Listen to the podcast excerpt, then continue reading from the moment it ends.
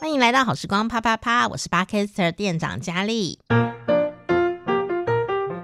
二零二零年的时间感啊，跟往年非常的不一样，而且它好像也会扭曲未来的时间哦。不晓得你对今年有什么样的感觉呢？好，在纷乱的时候，你是觉得时间过得比较快，不够用，还是觉得它好漫长，都过不了哦？难过的时候，你是觉得时间很难过得去，还是觉得一眨眼你就老了？哦，这同样的一个状况，可是我们却有不一样的感觉。那开心的时候，你是觉得这个时间很长，还是觉得这时间很短呢？嗯，好像快乐的时光好像过得比较快哦。所以这个时间它好像并没有绝对怎么样，它是一个相对的。不是每个人都喜欢科幻电影，因为有时候很烧脑，哦，就会觉得说，哎呀，我就有点看不懂哦，这样子。但偏偏啊。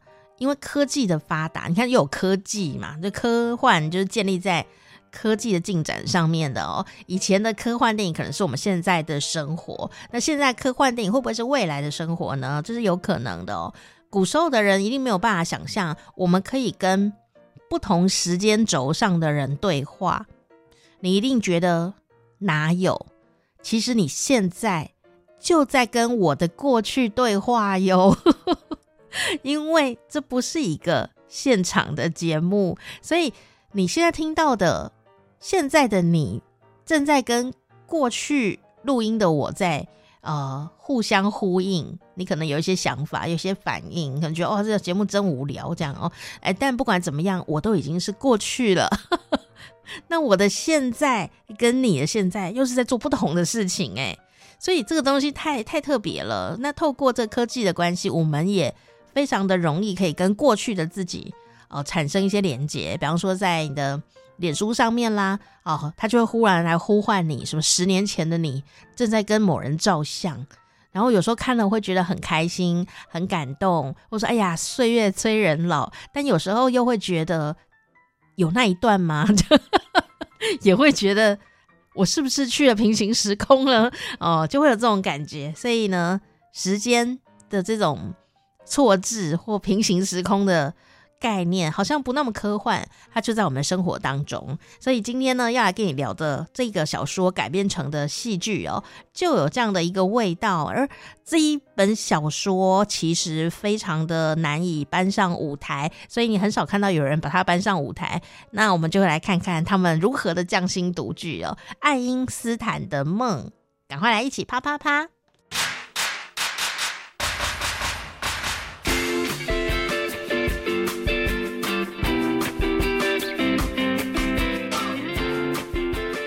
今天呢，我们呢、很开心哦，邀请到啊一组人嘛，然后他为我们介绍秋天的时候呢，呃，算是在台北啊或在北部地区很重要的艺术节其中的一个精彩的呃演出，哈，就是在关渡艺术节，很多朋友都会很期待。那关渡艺术节有一个很重要的学校，就是。国立台北艺术大学，那我们这次呢，啊，请到我们的戏剧学系，他二零二零年的秋季公演呢，要为我们带来一出戏。这出戏呢，乍乍听之下，你可能会以为它是一个科学戏剧这样，但是呢，事实上啊，呃，我觉得就像戏剧一样，它并不是。被分类在某一个区块当中，它可能就在我们的生活当中，随时你都会去映照或者是去印证呢这些戏剧里面的元素哦。这个故事呢叫做《爱因斯坦的梦》，但它也不只是一个戏剧，因为它其实是一本小说哦来做的改编。那要怎么样呢？在台湾的剧场，然后在二零二零年跟我们现在的朋友来做接触呢？今天我们开心的邀请到我们这一次的制作团队哦，那我们的导演哦陈世英导演，嗨导演好，嗯，主持人好，各位听众大家好，好，还有呢，导演助理，好，大家找不到他名字没关系，但他非常的重要哦，相信他会今天爆料很多，不是、啊，就是我们这出这出戏的。产婆这样，助产士哈，他的名字不叫助产士啦，志玲，嗨，志玲，嗨，店长好，那各位听众朋友大家好，我是志玲。啊，那另外呢，就是我们这出戏的好，没有他们也不行，就是演员的代表，我们的明廷恩，廷恩好，大家好，我是廷恩。啊，真的是非常有趣哦，他从三位的这个声音可以猜测出他们的个性吗？其实应该有很多朋友看过导演的作品，都相当的精彩哦。那我们这次这个作品叫做《爱因斯坦的梦》哦，这本书在台湾呢，可能恐怕一般的民众不会特别去看到哦。那我们这次来改编成戏剧啊，本来是一个怎么样的故事呢？呃，这个小说它其实呃一开始是一个。就是物理学家，嗯，Alan Lightman，就是现在任职于麻省理工学院，专业是天文物理学，是。但是因为他也就是非常热爱写作，所以他在麻省理工学院他教的课是天文物理学跟写作。然后我觉得很酷的事情是，听说啦，就是听那个物理学家说，他写的物理学课本非常非常的难懂，嗯、就是难以阅读。可是他说，为什么他的小说可以如此的精彩？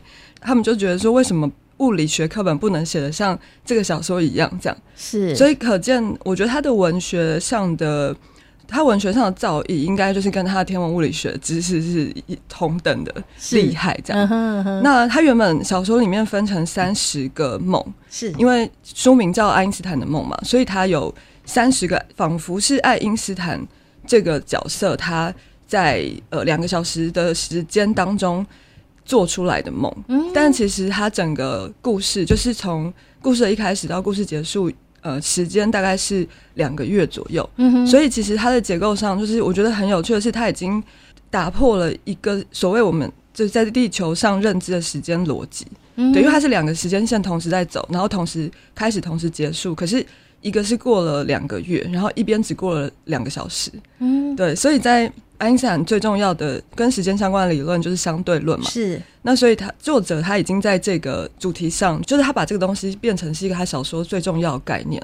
他对于时间有很多很奇特的描述，但是这些奇怪的状态全部都是建立在爱因斯坦的时间理论之上。嗯。所以呃，你看起来会觉得非常不可思议，但是你知道它背后其实是有物理学家的理论基础在里面。就是说，如果我们某些条件符合的话，我们有可能会看到这样的世界。嗯哼，但其实，在现有的状态之下，可能比方说在牛顿的呃建构的物理世界里面是看不到的。嗯，嗯是为什么？感觉听完很像看了天能的感觉，充满着时间感受这样子。哎、欸，就喜欢看天能的朋友，刚刚来看这出戏 哦，你可能会有哎。欸更不一样的看法哦。我刚刚听的时候呢，我就在想说呢，爱因斯坦的梦哦，他那样的感觉，我就想说，我们以前古时候不是有一个黄粱一梦吗？嗯、哦，很多人都喜欢用梦境啊来做一些戏，比方说京剧里面有阎罗梦啊，哦，他就就会在梦里面呢去达到一些。人跟现实之间的讨论呢？没想到呢，爱因斯坦的梦竟然做了这么多个梦，琼瑶也才六个梦而已。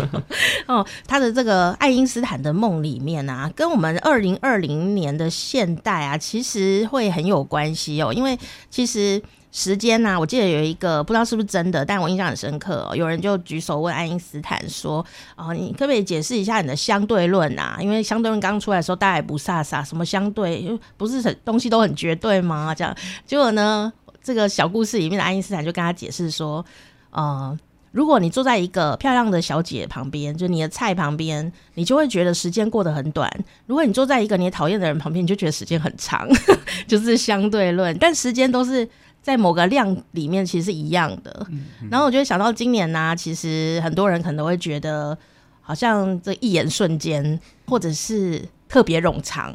我们既然过到现在怎么才十月？但有时候你又想，一眨眼也已经十月底或十一月了。所以导演在这一出爱因斯坦的梦里面，你怎么去把它跟我们现在，而且是在二零二零年的台湾做一个连接呢？嗯，确实这是一个。很棒的问题，因为其实这小说它需要半小时吗？没有没有，因为说，因为这个小说它是九零年代的作品嘛。是，虽然说时间这件事情，就是时间，就是从我们理解到时间这件事情开始，对，就是时间就是一直存在着，嗯的，好像一直存在着，但是。或者是比方说，爱因斯坦在发表狭义相对论的时候是，是或是小说里的那个爱因斯坦是一九零五年嗯的时候，嗯、距离现在已经超过一百年了。是，所以我们其实进到排练之前，我们其实也一直在讨论说，我们在二零二零年如果要呈现呃爱因斯坦的梦，那他呃来看到这个演出的人，或者是在这个此时此刻的台湾，它到底可以产生怎么样的意义或是价值？应该说时间这件事情，就是对大家来说就是很有共感嘛，因为不管。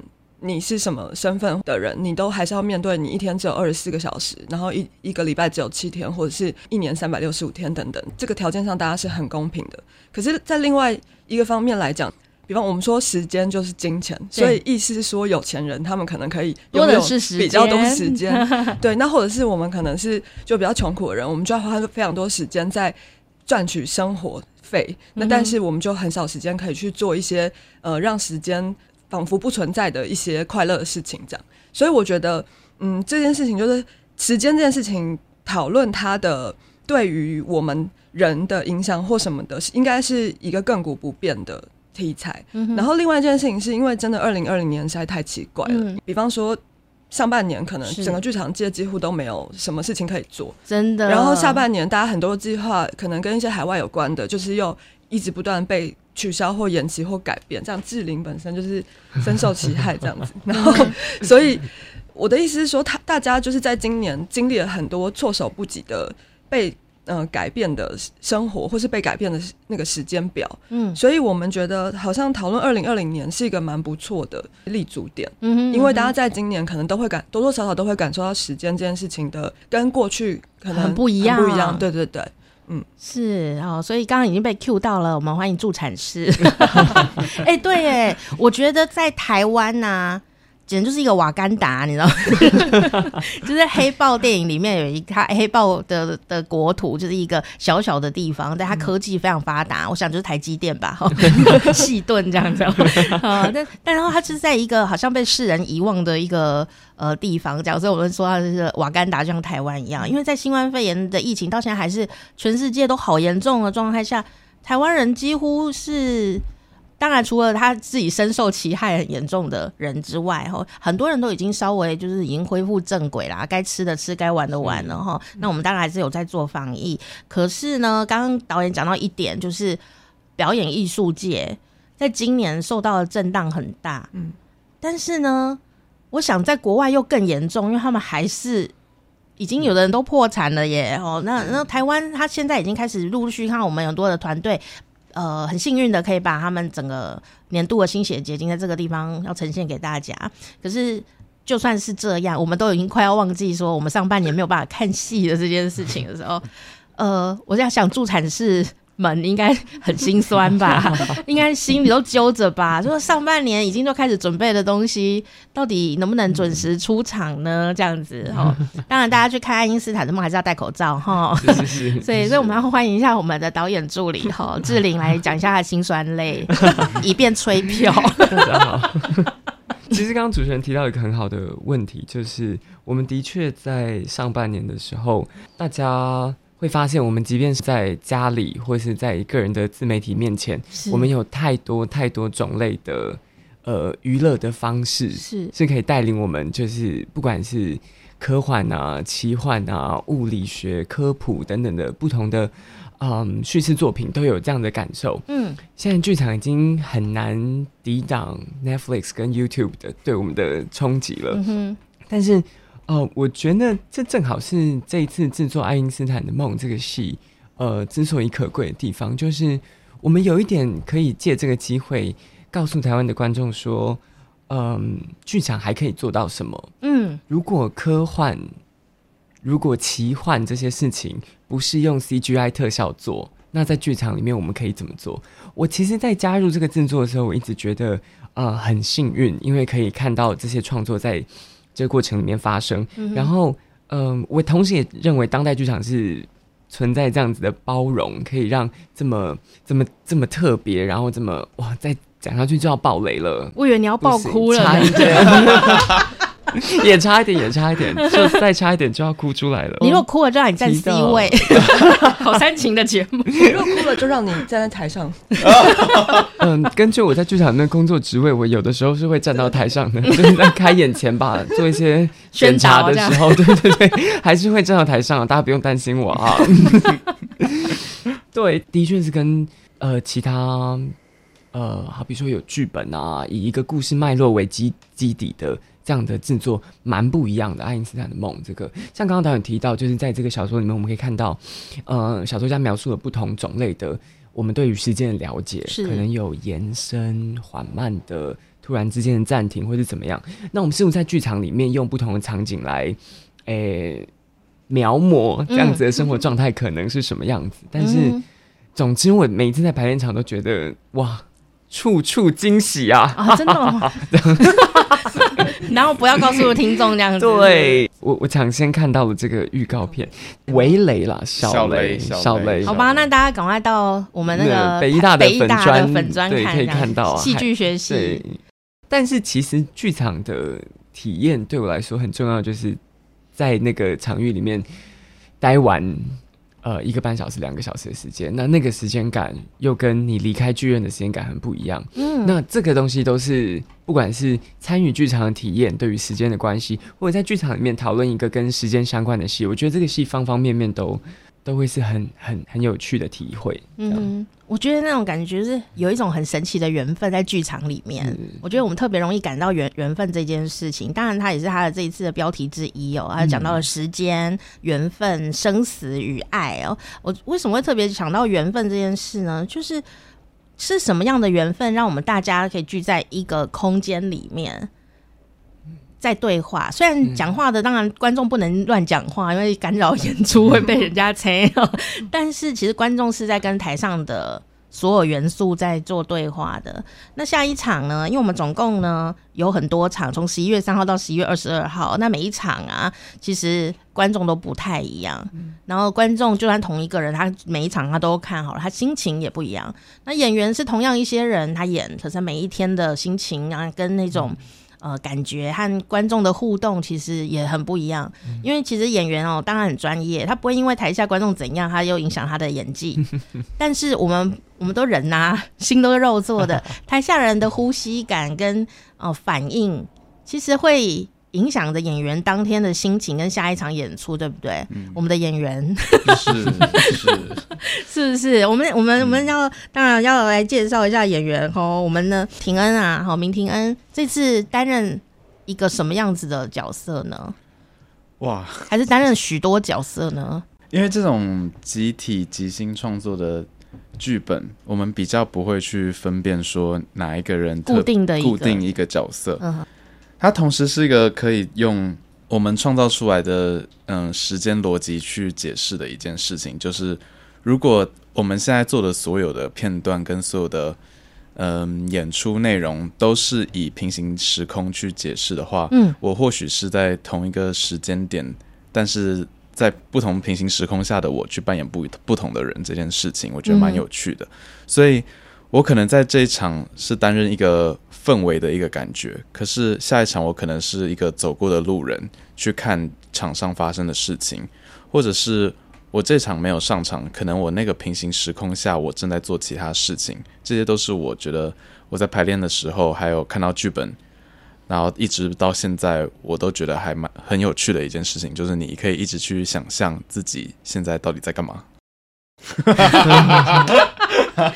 好像也是哎、欸，其实对于我们平常生活里，我们就是这样的一个角色啊，是，对不对？我们有时候，比方说我们四个人在这边聊天哦，那那导演刚刚他是主角，但是等下换婷恩讲话的时候，导演就变成一个我们假装没看到的人，这样他就在旁边做他的笔记呀、啊，变他变成听众了。我还是有看他脸色吧，我也 怕死。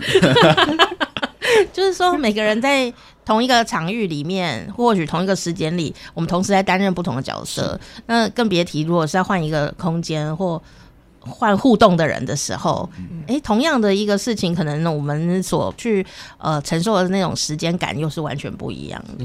嗯哼，那我就很好奇啊，因为听众朋友可能不见得有常常看戏剧哦，他们会不会担心自己看不懂啊？因为感觉它不是一个很传统的。戏剧对不对？嗯，他如果看不懂天能，可以看。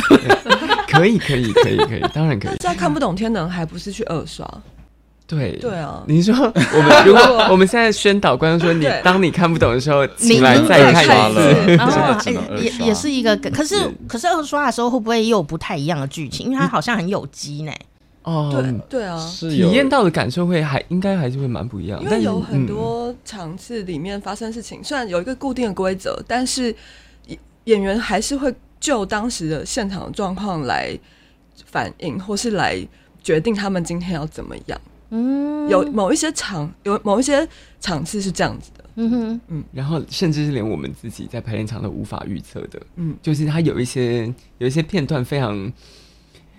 非常依靠演员们的信任跟默契，然后这些东西我们每次在排练场看，其实都会，还有还是会有一点些微的差异，跟就是传统那种很精需要很精准的舞台表演，其实还是蛮不一样。嗯哼，所以观众要带什么心情去看呢？我觉得不要害怕懂或不懂，嗯，开放的心情。对，对对，因为其实其实我觉得这个戏，嗯。你要说到最后，你没有办法理出一个故事，然后好像得到一点心得，这件事情应该是完全没有关系的。嗯哼，应该是对我对我来说重要的，应该是呃，在这个里面体会这一个半小时之内，就是你可能在这个座位里面有一些奇想啊，有一些呃自己生命过去片段与这个眼前见到的场景的对话，或者是就是来这边觉得。很酷，来来这里看是看哪一个才是明廷恩，也是一法再看再再看。哎、欸，我觉得这是一个很好的练习的一个、嗯、一个方法耶。其实我们有时候在看一个事情的时候啊，我们有时候会太投入自己，但有时候也完完全忘记自己了。嗯、所以在看戏剧的时候，反而可以因为那个某个梗触发了你自己的回忆跟想象，然后呃，就算你有有有。有一点点片刻是属于自己的，我觉得那也是很棒的事情。戏剧在给你丢球，你有接到球的那种感觉。因为这是我第三次做北医大的学制了，嗯，然后去原本今年就是六月多五月的时候是我们的夏季公演，是、嗯，然后也是因为疫情的关系，所以没办法公开给大家观赏。是在那次演出结束之后，而且这可以讲吗？你先讲讲看。好啦，如果不行讲就剪掉。反正就是因为没办法售票演出，所以学校有一些预算上的考量。嗯，所以就是我们必须得因为学校预算的关系，做一些很大幅度创作上的更改调整调整。那段时间其实非常痛苦，就是每天进排练场。哦，得知的讯息就是我们预算又被删了，然后又要再改什么，又要再改什么，舞台又不一样了，怎么样？怎么样？怎么样？然后。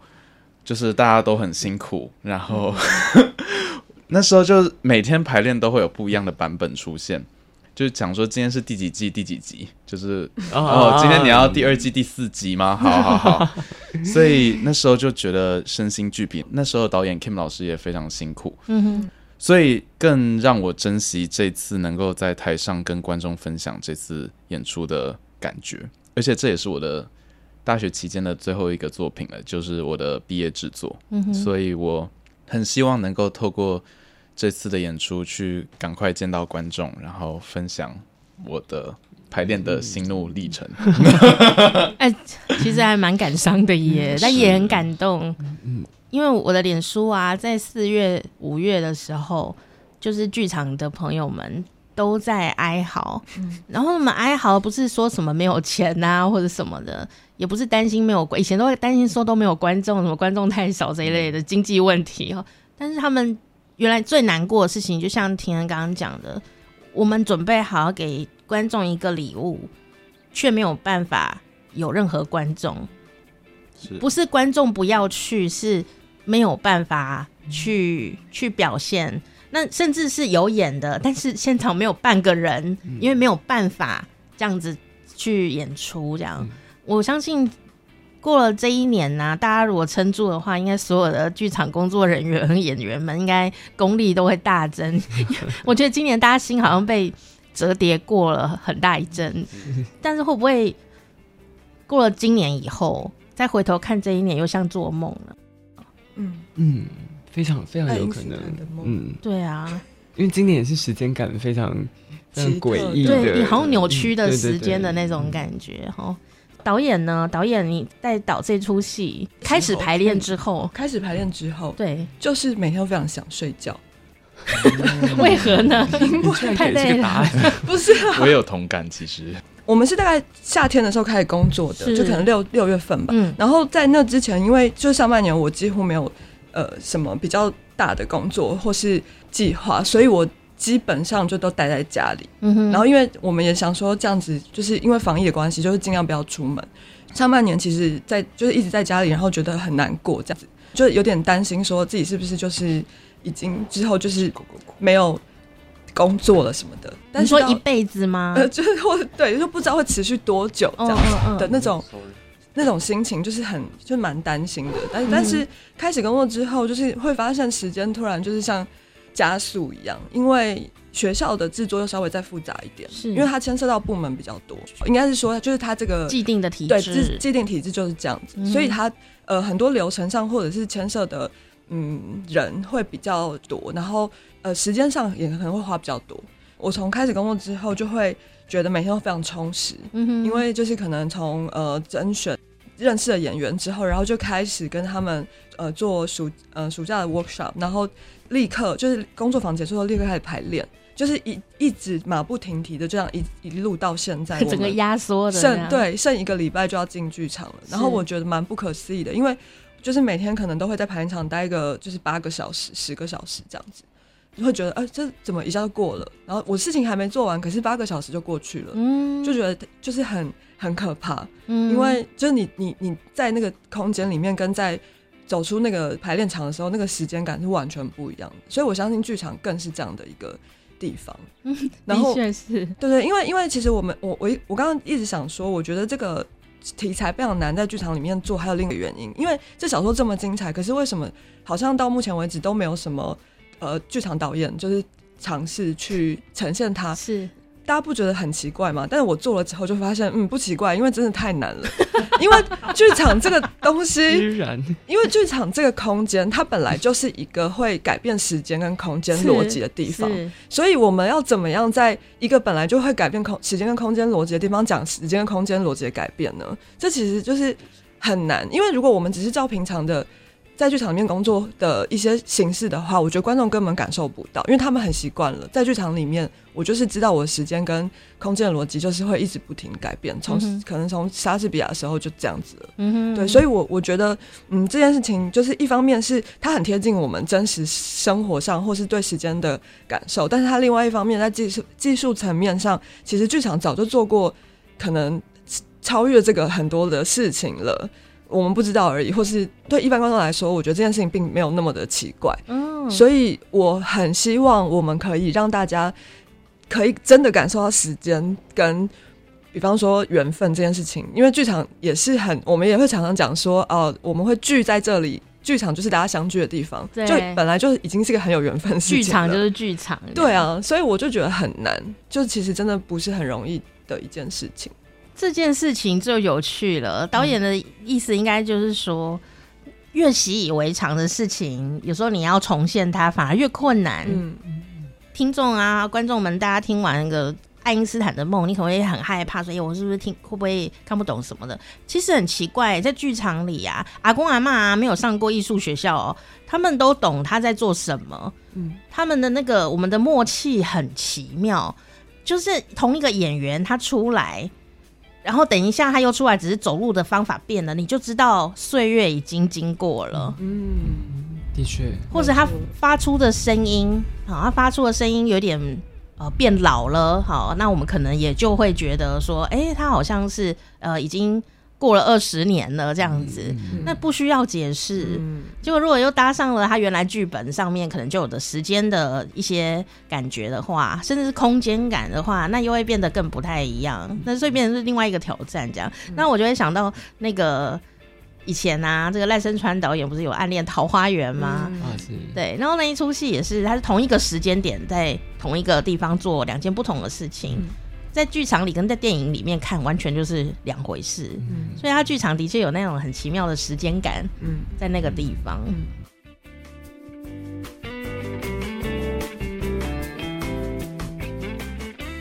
我们今天呢，在好时光啪啪啪跟大家分享的就是《爱因斯坦的梦》这一出国立台北艺术大学戏剧学系的秋季公演哦。那我们也有把这个。演出的资讯呢，放在我们的这个节目的介绍里面，那你可以有空的话就可以按出来，一边看一边听哦。这次啊，这个爱因斯坦的梦，它也不是一般特特别那种就是剧场对观众的，它其实还包含了刚刚导演讲的就是学校这个部分，所以他带着他的教育使命在那里。不过的确是啊，的确是如此哦。那我就会很好奇呀、啊，就是说，刚刚庭恩有讲说，这是他毕业前的，呃，算是有有可能是最后一个毕业前的作品，这样子。真的话讲太早了。他后我当然就是目前可能是这样，可是时间很难说嘛，对不对？说不定拿不到分数啊！不会吧？就就他又来一次，先不要，怎么知道？或者是我们再聊，或者忽然忽然又被挖角做什么了这样子哦？对我哎，我我就很好奇，所以你你有对你的未来有什么规划吗？我我因为我觉得对一个要毕业的人来说，时间感又是又长久又急迫的耶。哎，我最近就就我前阵子其实压力蛮大的，就是我排练状况也没有到非常好，因为我自己有在担心毕业这件事情，嗯，然后就开始会有一些就大家普遍称之为的毕业恐慌症候群，就会担心我自己能够做什么，还能做什么，然后我还能在剧场或是演员的这个行业能够待多久，或是我到底。哪里比别人还要好吗？或是我又欠缺了些什么？就会一直反复去思考这件事情。嗯、但就是，嗯，前阵子跟刚跟我的主修老师聊过，就有给自己定了一些短期跟长期的目标，就是有比较安定下来，希望能够在嗯、呃、毕业的时候就能够开始自己想做的事情了。嗯嗯嗯嗯嗯嗯，是。所以你有想对？未来的自己讲什么话吗？就是明年一年以后的自己，帮你留一个时间饱和在这个地方。我们已经交出去了，明庭恩之梦。希望这个呃，明年真的没有再做一次毕业制作。对，希望论文可以准时交出去。哎、欸，现在梦想好小哦。对，我希望能够把我现在先做好的事情先做好。哎、欸，我刚才在想到一件事情、欸，哎，就是我们在录这个东西，录这个节目，但观众在听的时候，跟我们录的时间是不同的时间，对，就是两个时间轴在同时的并行出生的，就好像我们现场的。对 live，然后有些会其实是 pre-record，但是会想要让观众感觉是跟你同一时间在做同一件事情，嗯哼，但。我不知道，觉得这个感觉蛮蛮奇怪的，因为我们也是一个走在时间的上面的一个状态。哎，对耶，因为有时候啊，我们呃，就算是现场来好了，当然我们还是会听到录音嘛。哦，嗯、然后呢，这个有一次啊，就一个很神奇的经验，因为通常都是做现场节目。但是呢，那一天可能就是身体不适还是怎么样，我先录起来。嗯，我就当天就失恋嘛，所以就很难过，就心情很不好。我就想，那我就是没事做，再听听自己的节目吧，这样。就我竟然听到自己在跟自己说教，哎，就说失恋的人呐、啊，就应该啊怎么样那样的这样的这样，哦、有没有黑洞频率的感觉？是是是是是。对，所以刚刚刚刚他讲的这一点的确是这样，就是说我们现在此刻在这边讲这个话，嗯、但是呢。呃，有可能影响到的是不知道什么时候的人，是是是，而且像现在又有 podcast 的时候，你可能影响到的是五年后的人也不一定这样，或者说五年后自己重新回来听到这个节目，忽然又被唤醒了某个什么东西这样子，嗯、是。所以我想观众好像不用太害怕。进剧场看不懂这个戏，因为其实、嗯、这其实是很当代人的生活啊，就我们一直在体会不同时间轴在我们生命中叠合的结果。嗯、我比较担心看不懂自己的人生啊，那就要花你自己人生的时间去慢慢琢磨啦。的确是猜不透，猜不透。对啊，所以我觉得说戏剧有剧场有一个很神奇的魔力，就是它明明就在你的面前真实的发生了。呃，他就算经过无数次的排练，在现场都还是有机的，有很多的可能性。嗯、人生也是如此，但是人生却没有办法彩排。嗯、然后，所以看戏的时候，我就会觉得说，那好像我就在彩排我的人生。嗯、然后我比较轻松，我不用跟他们下去排练，也不用担心学校经费怎么样。所以呢，照一一点点的经费，你也可以来看他们的这一场演出哦。所以爱因斯坦的梦呢，从十一月十三号开始演。那我们请 我们的助产士来帮我们介绍一下 我们的演出资讯。各位好，我是导演助理，A K A 戏剧助产婆 志玲。对，我我这边就是。专门负责这个戏的催生这样子啊，那我们从十一月十三到十五号，然后第二周是二十到二十二号这样子，是两个周末的星期五、星期六、星期日。星期五是是晚上七点半，星期六是下午两点半，晚上七点半。星期天是下午两点半，一共八场的演出，地点在北艺大的这个展演艺术中心戏剧厅。呃，对多数北区的观众来说，路途可能有一点点遥远，但是它是在我们呃风光明媚的一座北艺大的山上的剧场这样子，所以呃建议大家提早出发。然后呃为了防疫的需求，所以大家请记得抵达剧场，我们还是要配合量体温、手部消毒，以及全程都要佩戴口罩。有实名制吗？哦、呃，我们有是有实名制的，在前台需要登记大家的那个。来，大家的对联络以及最近的交通啊，什么什么的，这样。嗯哼哼，嗯，不一定要把它看成说我只是去看戏，因为反正都是周末的时间，有时候。你把它看成一个小旅行，然后呢，附近逛逛，风景非常好的这个地方，嗯、那你的时间感就会不一样了。啊、是是是，是。对，你说我是去旅行，然后走累了，在剧场休息一下，然后又可以看到好戏。哦、嗯，跟你说好好远的剧场，那个心情完全都不同。是是是。对，真的。所以最后，志玲有没有什么话想要跟听众说呢？呃，我们刚刚一直提到时间跟缘分这样子的事情。嗯。那我觉得在剧场里面。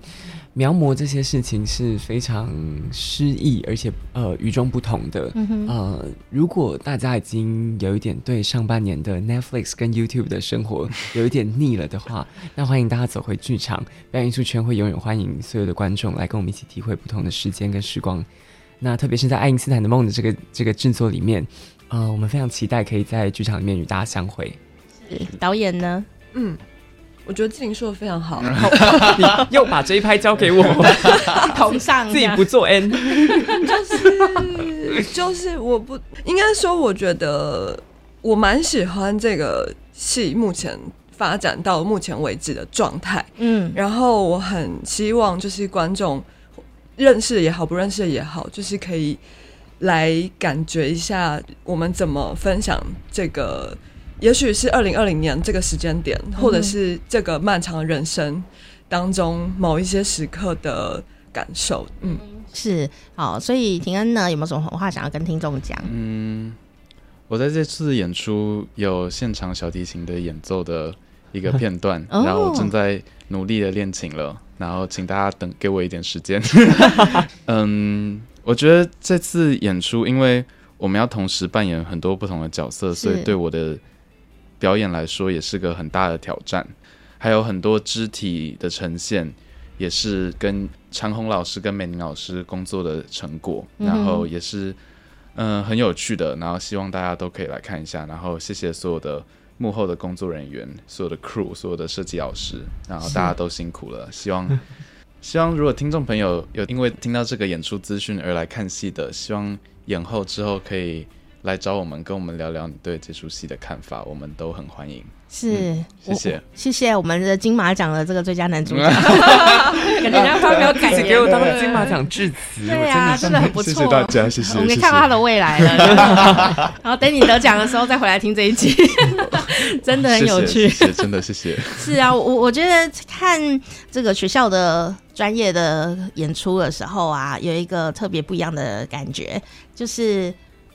我不知道这些演员们跟这些剧场工作的同学们，他未来会开出什么样子的花朵，嗯、所以我也很期待哦。那等下那个签名留一下，万一他真的爆红的话。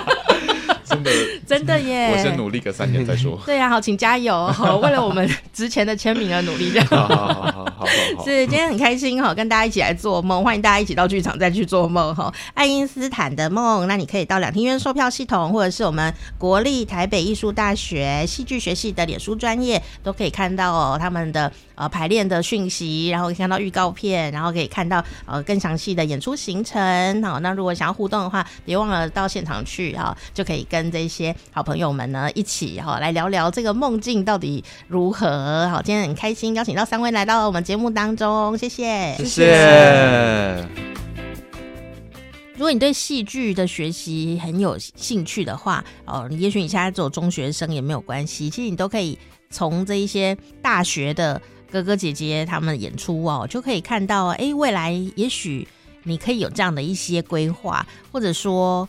看了以后就发现说，其实你你好像没有那么喜欢做这件事情，哎，也是有可能的耶。有时候我们都是活在梦里面哈，那这个梦里跟现实到底要怎么去做串联哦？呃，有时候你就是要多多的接触，然后多多的去听哦。所以不是说看人家说，哎呀，演戏好像很棒，我就来演一下。其实每个行业、每个学习都有很多辛苦的地方哦。那欢迎大家也可以持续来关注哦。国立台北艺术大学戏剧学系在他们的呃脸书或上面呢，你就可以找到相关的资讯。好，今天感谢大家来到我们的节目当中，然后也谢谢小倩带他们大家一起来我们节目当中，感谢你的收听哦。好时光啪啪啪，赶快订阅一下吧，下次见，嗯。